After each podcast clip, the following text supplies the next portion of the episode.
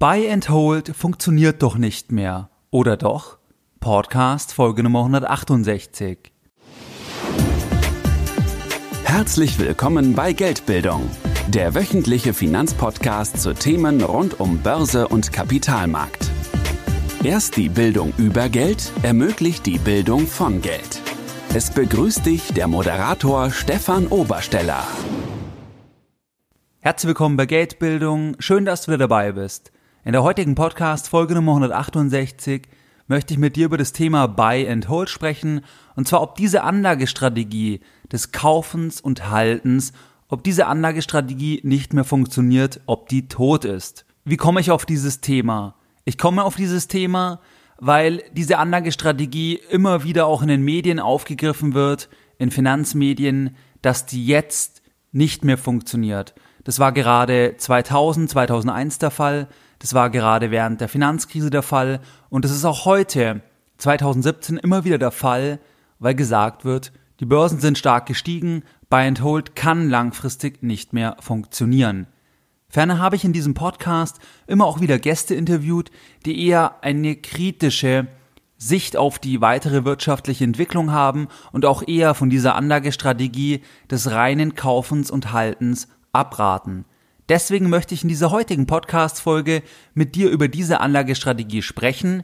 Wir werden uns auch die Argumente ansehen, die generell gegen Buy and Hold angebracht werden. Wir werden uns die Argumente ansehen, die dafür sprechen. Wir werden ein bisschen darüber diskutieren. Wir werden auch das Problem beleuchten, was man hat, wenn man gegen die Anlagestrategie ist. Und ich werde dir auch sagen, warum es selbstverständlich auch Leute gibt, die gegen diese Strategie sind, die dagegen setzen. Ich werde dir auch meine Anlagestrategie sagen, zumindest beim Teil meines Portfolios, wobei du diese Anlagestrategie wahrscheinlich bereits kennst, wenn du meinen Podcast Geldbildung regelmäßig verfolgst. Bevor wir direkt einsteigen, vielleicht eine Definition der Anlagestrategie. Buy and Hold auf Englisch, auf Deutsch kaufen und halten. Diese Anlagestrategie bezieht sich primär auf Aktien, so zumindest die Berichterstattung, wobei diese Anlagestrategie auch auf alle anderen Anlageklassen wie Immobilien, Edelmetalle oder Anleihen, aber auch Kunst oder ähnliches angewendet werden kann. Es bedeutet einfach, ich kaufe eine Anlage und verkaufe diese sehr langfristig nicht mehr oder nie wieder. Weißt du im Übrigen, wer der extremste Buy-and-Hold-Anleger ist? Der extremste Buy-and-Hold-Anleger ist in der Regel der Eigenheimbesitzer. Wer ein Eigenheim kauft, der kauft es ja, um dort langfristig darin zu wohnen und häufig ist auch der Wunsch vorhanden, dass dann vielleicht sogar irgendwann die Kinder einziehen oder wenn man stirbt, dass die Kinder das Eigenheim zumindest nicht verkaufen, weil man sich dort alles so eingerichtet hat und das Ganze ein Lebenstraum war von jemandem. Eigenheimbesitzer sind also klassische Buy-and-Hold-Investoren. Sie kaufen eine Immobilie und halten sie langfristig. Ob ein Eigenheim jetzt ein Investment ist, darüber haben wir bereits in anderen Podcast-Folgen gesprochen. Welche Argumente sprechen jetzt gegen Buy and Hold, beziehungsweise welche Argumente werden gegen diese Anlagestrategie angebracht? Gegen diese Anlagestrategie werden Argumente angebracht wie Buy and Hold funktioniert nur in Bullenmärkten. Bullenmärkte sind Märkte, wie wir sie seit der Finanzkrise im Prinzip sehen, das heißt, wo es nach oben geht, also in steigende Märkte. Dort funktioniert Buy and Hold, aber nicht in Bärenmärkten, so die Argumentation, das sind ja fallende Märkte, hier funktioniert diese Anlagestrategie nicht. Ein weiterer Punkt ist, der gegen Buy and Hold angebracht wird, dass in aufgeblasenen Märkten wie wir sie bereits im Jahr 2017, Anfang 2017 haben.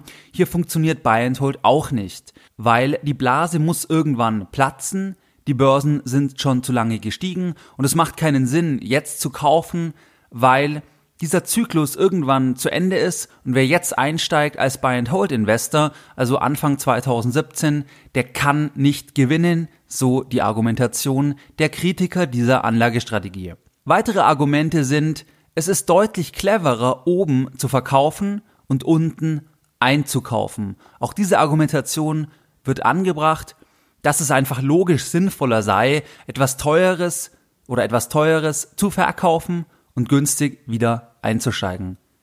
Ferner wird teilweise das Argument gebracht, dass vom Gewinne mitnehmen noch keiner arm geworden ist und es besser sei, auch die Buchgewinne tatsächlich zu realisieren, weil erst dann hat man das Geld ja tatsächlich auf dem Konto. Vorher sind es ja fiktive Gewinne im Prinzip, buchhalterische Gewinne. Das sind einige Argumente, die gegen Buy and Hold angeführt werden. Lass uns doch einen Blick auf die Seite werfen, die für Buy and Hold spricht. Was spricht für Buy and Hold? Es gibt sehr viele Statistiken oder Studien, die zeigen, dass über lange Zeiträume Buy and Hold in der Vergangenheit im Prinzip die beste Anlagestrategie war und es wird dann auch oft gezeigt, dass der Einstiegszeitpunkt sekundär ist, wenn man lange genug im Prinzip Zeit hat. Also je länger der Anlagehorizont ist, desto irrelevanter ist der Einstiegszeitpunkt, weil man eine positive Renditeerwartung langfristig hat, obwohl natürlich klar ist, dass es zwischendurch auch wirklich extrem nach unten gehen kann und dass Crashs auch dazugehören, weil die Wirtschaft, die Aktienpreise, alle Assetpreise bewegen sich in Wellen. Es kann nicht immer nur nach oben gehen. Wenn es rauf geht, muss auch irgendwann eine Korrektur kommen. Dann kommt vielleicht eine Durststrecke und dann geht es rauf. Und langfristig zeigt der Trend nach oben, so zumindest viele Studien, Statistiken der Vergangenheit. Wobei hier möchte ich eine Einschränkung machen beim Thema Studien, weil es gibt natürlich auch immer Studien, die dann zeigen, in dem Zeitraum hat es nicht funktioniert, bei der wirtschaftlichen Lage, in dem jeweiligen Land, weil es keine bessere, keine gute Strategie, hier wäre eine andere Anlagestrategie besser gewesen. Das heißt, eine Studie für etwas ist natürlich ein Argument, aber es gibt auch immer Studien dagegen und im Prinzip musst du einfach überlegen, was ist für dich logischer und dich nicht blind auf Studien verlassen, weil eine Studie letztlich auch einfach eine Verkaufsförderung im Prinzip für ein Argument ist, weil es wie gesagt immer Studien dafür und auch dagegen gibt. Wobei mein Eindruck ist, ich habe hier keine quantitative Erhebung, dass das Thema Buy and Hold relativ eindeutig beantwortet ist in der Vergangenheit mit der Einschränkung, dass das natürlich auch nichts für die Zukunft aussagt und dass man zum Beispiel sagen könnte, dass die niedrigen Zinsen, wie wir sie gesehen haben, wie wir sie aktuell sehen, Anfang 2017, dass die ja noch nie da waren in dieser Form und deswegen die Vergangenheit auch gar nicht mehr so aussagekräftig ist, dass da zum Beispiel Buy and Hold funktioniert hat, weil heute die Welt anders ist. Das heißt, Studien diese Themen immer mit Einschränkung sehen, wenn jemand sagt, in dem Land war es in dem Zeitraum so und so und hier so und so, dann musst du dir immer denken, das ist ein rausgegriffenes Argument, aber es gibt auch andere Länder, andere Zeiträume, wo es wieder anders ausgesehen hat. Neben dem Argument der Studien der Vergangenheit gibt es weitere Argumente wie die folgenden. Buy and Hold ist eine sehr, sehr einfache Strategie. Du kaufst etwas und hältst es sehr, sehr langfristig oder für immer. Beispiel Eigenheimbesitzer. Der Eigenheimbesitzer, der sich 2011 in München ein Haus gekauft hat oder eine Wohnung, der hat jetzt einen sehr, sehr großen Kursgewinn. Dieser Eigenheimbesitzer wird das Eigenheim jetzt nicht verkaufen, weil es extrem gestiegen ist und weil er sagt, Buy and Hold funktioniert nicht. Er ist sich gar nicht bewusst, dass er diese Strategie anwendet, weil er es ja selbst nutzt, das Asset oder die Wohnung im Prinzip. Das heißt, er hält einfach die Wohnung, er bleibt dabei und lebt dort vielleicht bis am Ende seines Lebens und vererbt dann die Wohnung an seine Kinder zum Beispiel. Buy and Hold ist deswegen einfach, weil nur einmal Kosten beim Kaufen anfallen. Beispiel Immobilie, nur einmal, wenn du kaufst, fallen Kosten an, also Transaktionskosten. Es fallen dann bei Immobilien natürlich noch laufende Kosten an, aber grundsätzlich hat man keine Transaktionskosten, weil ja kein Verkaufsprozess stattfindet, sondern man kauft und hält, wie der Name sagt. Die Strategie ist also sehr einfach. Die Strategie ist sehr kostengünstig wegen den fehlenden Transaktionskosten des Verkaufsprozesses im Prinzip. Die Strategie ist oft auch steueroptimiert, weil in der Regel die Besteuerung ja bei der Realisierung bei Privatpersonen stattfindet und wenn man Gewinne nicht realisiert, dann fallen auch keine Steuern auf nicht realisierte Gewinne an. Weitere Punkte sind, dass Buy and Hold bei Aktien worüber es sich meistens oder worauf es sich meistens bezieht, die Anlagestrategie, ja eigentlich die Annahme hat, dass langfristig Aktien eine positive Renditeerwartung haben. Warum können wir die Annahme haben? Was spricht da dafür? Grundsätzlich kaufst du ja eine einzelne Aktie oder sagen wir einen Index, zum Beispiel den DAX, und dann sagst du, ganz langfristig wird der DAX steigen. Warum wird der DAX ganz langfristig relativ wahrscheinlich steigen? Die Annahme ist, dass in dem DAX sich ja die 30 größten börsennotierten Unternehmen in Deutschland befinden. Zum einen werden Firmen, die nicht erfolgreich sind, die irgendwann unter die Grenzen fallen, aus dem DAX verschwinden. Das heißt, man hat per Definition in einem solchen Index eine bestimmte Auswahl von erfolgreichen oder größeren Firmen und diese Firmen, die streben natürlich jede einzelne Firma nach Umsatzmaximierung, Gewinnmaximierung. Das ist natürlich auch der Geschäftszweck zum bestimmten Teil, dass die Firma Gewinn machen muss und versucht immer mehr Gewinn zu machen. Wenn die Firma das versucht, langfristig immer mehr Gewinn zu machen, mehr Umsatz zu machen, effizienter zu werden, dann sollten auch die Bewertungen langfristig steigen, auch wenn natürlich es zwischendurch herbe Gewinneinbrüche bei den Firmen geben kann, was sich dann wahrscheinlich auch in den Börsenbewertungen niederschlägt. Langfristig streben wir Menschen nach Verbesserung, nach mehr, nach einer Effizienzsteigerung und nachdem eine Firma auch nur, wie Richard Branson gesagt hat, simply a group of people ist, bedeutet es ja, dass auch eine Firma natürlich immer nach mehr strebt. Wie gesagt, ist auch der Zweck im Prinzip. Ferner hast du so Themen wie Inflation zum Beispiel, dass allein die Inflation natürlich auch die Umsätze nominal treibt, die Gewinne nominal treibt und das auch in der Börsenbewertung sich langfristig widerschlagen muss im Prinzip. Ein weiteres Argument, was für Buy and Hold spricht, ist, dass kein Market Timing erforderlich ist. Wenn du Buy and Hold praktizierst, dann kaufst du und hältst und verkaufst nicht mehr. Das heißt, du musst gar nicht so genau beobachten, besonders bei Indexinvestments, ob es jetzt sinnvoll ist zu verkaufen oder nicht, sondern du kannst einfach halten, weil du bereits über den Index breit diversifiziert bist und du willst ja nicht verkaufen, dementsprechend kannst du einfach halten und es ist eine sehr einfache Strategie, wie gesagt, und du musst kein Market Timing praktizieren. Anfang 2017 sind die meisten Anlageklassen stark angestiegen. Wir haben jetzt die Argumente gegen und für Buy and Hold gehört. Was ist jetzt generell das Problem, wenn wir uns Anfang 2017 mit dieser Thematik beschäftigen? Was natürlich die Kritiker von Buy and Hold 2017 anbringen, ist, dass die Situation, wie gesagt, mit den Niedrigzinsen einmalig ist, dass wir sehr fortgeschritten sind im Zyklus. Du musst dir nur die Indexstände anschauen. Die sind alle sehr, sehr stark angestiegen und natürlich wird irgendwann ein Crash kommen, das ist ganz logisch, weil wie gesagt sich die Börse und die Wirtschaft in Wellen bewegt. Wenn wir uns jetzt die Argumente gegen Buy and Hold anhören für den durchschnittlichen Privatanleger, haben wir einige Kernprobleme.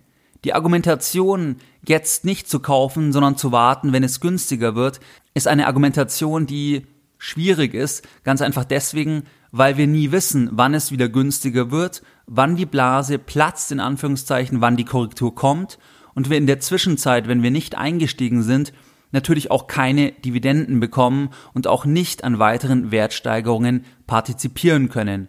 Und dass die Blase irgendwann platzen wird, hierüber sprechen viele bereits einige Jahre. Und wenn sie dies in ihrer eigenen Strategie auch tatsächlich umgesetzt haben, dann sind sie natürlich auch einige Jahre nicht dabei gewesen. Genau das gleiche ist auch im Immobilienmarkt. Auch hier wird schon einige Jahre von einer Blase gesprochen. Wenn sich jetzt aber jemand vor zwei oder drei Jahren ein Eigenheim gekauft hat, dann ist er jetzt zumindest vom Buchhaltungsgewinn in vielen Städten bei guten Objekten deutlich im Plus. Das heißt, keiner weiß, wann eine Korrektur kommt und wenn du im Prinzip abwartest, dann bist du nicht dabei an weiteren Wertsteigerungen, die noch wirklich länger laufen können und du bekommst auch keine Dividenden, wenn es sich um die Aktien dreht oder wenn es sich um die Anlageklasse der Aktien dreht. Eingangs habe ich gesagt, dass der bekannteste oder der populärste Buy-and-Hold-Anleger ist im Prinzip der Eigenheimbesitzer. Ein weiterer bekannter Buy-and-Hold-Anleger ist im Prinzip jeder Familienunternehmer. Jeder Familienunternehmer verkauft ja die Firma nicht, weil die Bewertung steigt oder weil er vielleicht ein Angebot bekommt, weil er emotional mit der Firma verbunden ist, sondern er möchte die Firma langfristig weiterentwickeln und lebt dann im Prinzip von den Umsätzen, von den Gewinnen der Firma, was er sich ausbezahlen lässt. Er arbeitet am Unternehmen, langfristig hält das Unternehmen, reinvestiert viel und versucht im Prinzip hier langfristig einen noch größeren Wert zu schaffen. Ganz erfolgreiche Buy-and-Hold-Investoren sind zum Beispiel die Aldi-Brüder mit Aldi gewesen. Die haben ja auch nur langfristig über Jahrzehnte an dem Supermarkt gearbeitet, im Prinzip immer größer, immer mehr investiert und am Ende sind sie Multimilliardäre geworden. Das ist im Prinzip ein Buy-and-Hold-Investor am Beispiel einer eigenen Firma. Die Problematik also der Kritiker von Buy and Hold, dass sich die Argumente gegen Buy and Hold plausibel anhören, aber in der Praxis schwierig umzusetzen sind, weil man eben nicht weiß, wann die Korrektur kommt und deswegen auch viele Gewinne unter Umständen verpassen wird. Ferner ist das Problem, wenn die Korrektur kommt, dass man sich die Frage stellen sollte, wann steigt man denn dann ein? Weil meine Erfahrung ist, dass wenn eine Korrektur kommt, die meisten immer noch sagen, ich warte noch weiter ab, bis es noch weiter runtergeht und dann steige ich ein. Und dann geht es irgendwann wieder nach oben und dann steigen sie nicht mehr ein, weil es zu teuer ist. Also im Prinzip steigt man dann nie ein. Ein bekannter Buy-and-Hold-Investor ist beispielsweise Warren Buffett, der selbst von sich sagt, dass ihn der Kursstand oder wie sich die Aktien entwickeln werden kurzfristig im Prinzip nicht interessiert und dass er auch nicht weiß, wie sich die Börse entwickeln wird. Er schaut sich einfach die Firmen an, welchen Cash generieren die, welche Ausschüttungsmöglichkeiten haben die im Prinzip. Er schaut sich die Value-Kriterien an und wenn er sagt, eine Firma ist jetzt günstig zu haben, dann kauft er diese, auch wenn dann zum Beispiel die Börse erstmal crasht wieder, weil das interessiert ihn dann gar nicht, weil er einfach das wie ein Familienunternehmer sieht und einfach im Prinzip an der Firma festhält und langfristig davon überzeugt ist. Und er achtet da primär auf den Cashflow, auf die Dividendenfähigkeit, also auf das, was die Firma generiert. Und das ist ja auch unabhängig von der Börsenbewertung. Wenn zum Beispiel die Börse crasht und die Bewertungen nach unten gehen, weil die Erwartungen in der Zukunft geringer ausfallen oder weil Angst vorhanden ist, dann bedeutet das nicht, dass zum Beispiel die Firma zwingend die Dividenden reduzieren muss, weil vielleicht das Geschäftsmodell gleich läuft, wenn wir uns zum Beispiel Nahrungsmittelhersteller anschauen oder einfach Hersteller, Firmen von Produkten, die unabhängig der wirtschaftlichen Lage immer gekauft werden.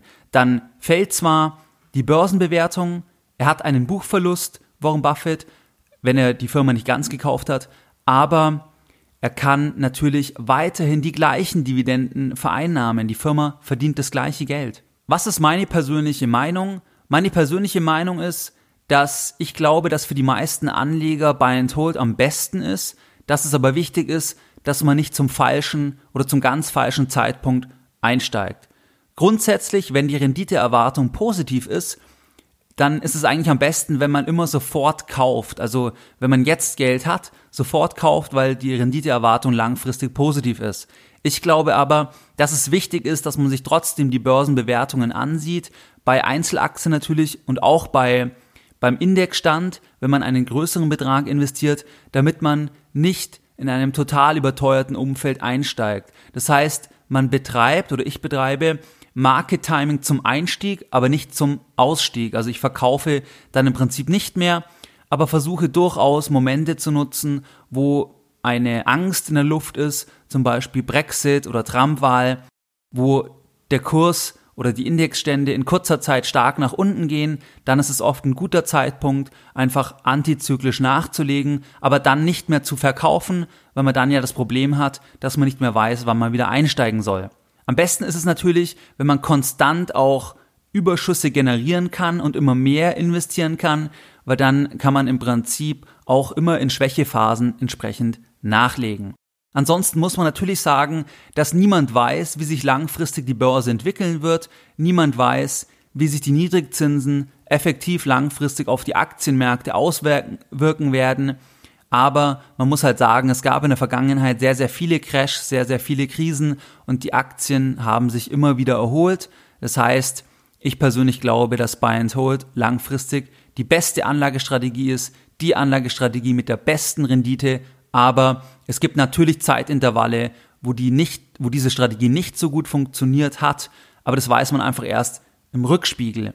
Natürlich auf individueller Ebene ist es dann unglücklich, wenn man genau eine solche Marktphase dann im Rückblick erwischt, wo zum Beispiel die Börsen sich in zwölf Jahren nicht gut entwickeln, man nach zwölf Jahren im Prinzip das Geld braucht, weil man gedacht hat, zehn Jahre reicht, aber genau man diese Phase erwischt, wo es nicht funktioniert, weil einfach die Marktbedingung so ist, dann ist es natürlich ärgerlich und dann hilft einem auch nichts.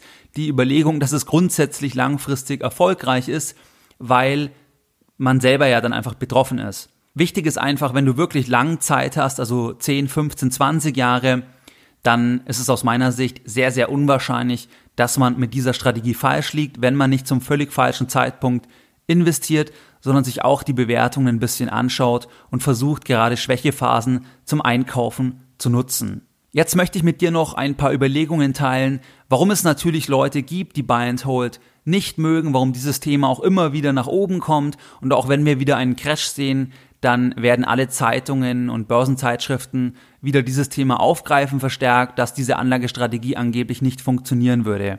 Warum ist es so?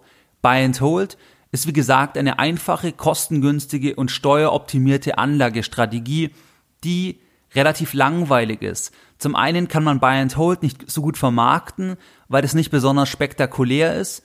Spektakulärer ist es natürlich immer, wenn man ähm, vor vier Bildschirmen sitzt und die Charts rauf und runter gehen und man kauft, verkauft, handelt. Das ist einfach spektakulärer.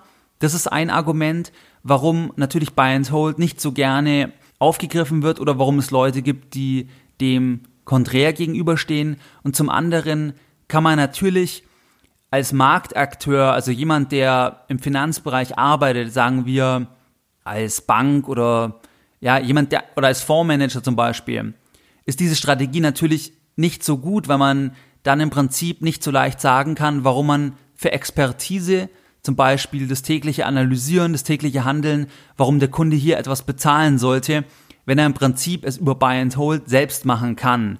Das ist auch so ein Punkt. Es gibt einfach zu viele Personengruppen, zu viele Firmen, Branchen, die davon profitieren, dass einfach stark gehandelt wird. Dafür zählen dann auch zum Beispiel die ganzen Börsenzeitschriften, auch die Broker natürlich, weil die verdienen auch nur was, wenn im Prinzip etwas gehandelt wird, weil bei den meisten Direktbanken gibt es ja gar keine Depotgebühr mehr. Das heißt, die können nur verdienen, wenn Trading-Aktivität stattfindet. Ein weiteres Argument ist, dass, wie gesagt, es langweilig ist, aber dass man auch selber nach mehr strebt, also versucht einfach andere Strategien, die sich spektakulär anhören, die mit komplizierten Modellen hinterlegt sind, dass man da einen gewissen Hang dazu hat, sich damit zu beschäftigen und es auch Spaß macht und man deswegen glaubt, dass das vielleicht besser funktionieren kann als jetzt eine normale, langweilige Buy-and-Hold-Strategie. Ansonsten kann man auch noch sagen, dass natürlich jeder von einer unterschiedlichen Perspektive kommt. Also wenn jemand zum Beispiel sein ganzes Leben oder 20 Jahre als Trader verbracht hat, dann wird er sicher nicht nur irgendwas kaufen, einen Index und einfach halten, sondern er wird er aktiv weiterhandeln, weil das aus seiner Vergangenheit, aus seiner Vita heraus im Prinzip die logische Konsequenz ist, weil es natürlich auch immer damit zusammenhängt, was hat man bisher gemacht, was sind die eigenen Erfahrungen und dann sieht man alles auch durch seine Brille und empfiehlt natürlich auch dann die entsprechende Strategie dazu, einfach CV-based Advice, wie es James Altucher nennen würde. Ansonsten kann man auch noch sagen, dass es natürlich auch was mit der Lebenseinstellung zu tun hat weil jemand, der eher optimistisch ist, zum Beispiel wie Warren Buffett, der sagt, egal welche Probleme auftauchen werden, ob es einen Krieg gibt, ob es irgendwelche Wirtschaftskriege gibt, egal was, langfristig wird das alles gut oder langfristig wird im Prinzip der Markt das richten. Es wird immer weitergehen, die Welt dreht sich immer weiter. So jemand macht eher eine Buy-and-Hold-Strategie, weil es auch Konkurrent zum eigenen Weltbild ist, verglichen mit jemand, der zum Beispiel sehr, sehr negativ ist und jeden Tag nur auf den Crash wartet, dass alles zusammenbricht, der wird natürlich keine Buy-and-Hold-Strategie machen, weil diese Strategie inkongruent zu seiner persönlichen Lebensanschauung ist, im Prinzip. Was waren jetzt die Lessons learned in der heutigen Podcast-Folge Nummer 168? Deine Lessons learned in der heutigen Podcast-Folge. Es gibt Argumente für und gegen Buy and Hold. Gegen Buy and Hold sind Argumente, die genannt werden, wie zum Beispiel funktioniert nur in Bullenmärkten, aufgeblasene Märkte, irgendwann muss die Blase platzen, Buy and Hold macht keinen Sinn mehr, es ist cleverer unten einzusteigen, vom Gewinne mitnehmen ist noch keiner arm geworden. Das sind so die Argumente, die hier genannt werden können.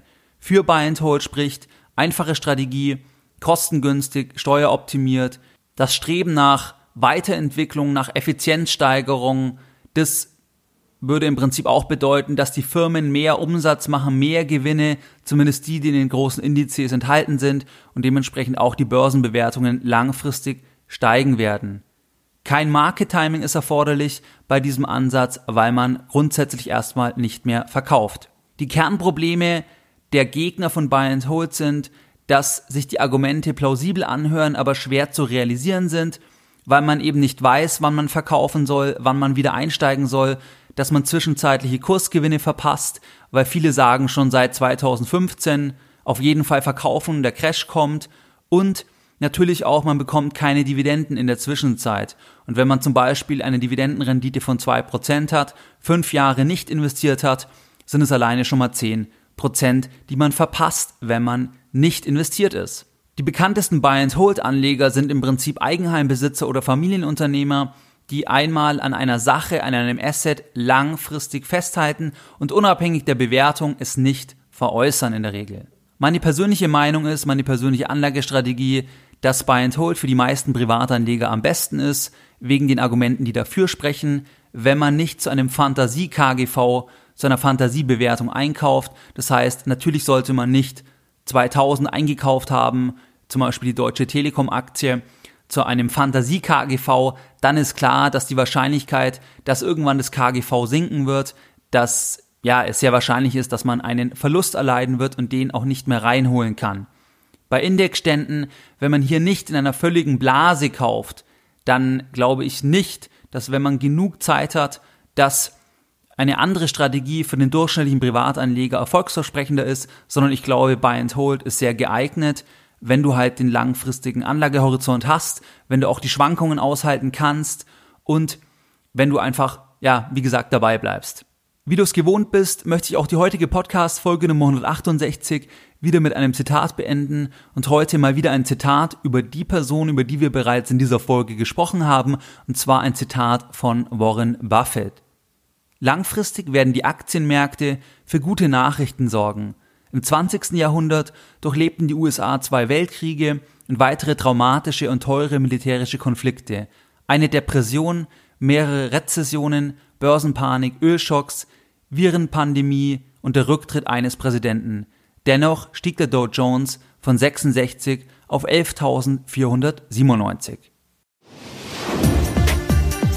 Mehr Informationen zu Themen rund um Börse und Kapitalmarkt findest du unter www.geldbildung.de.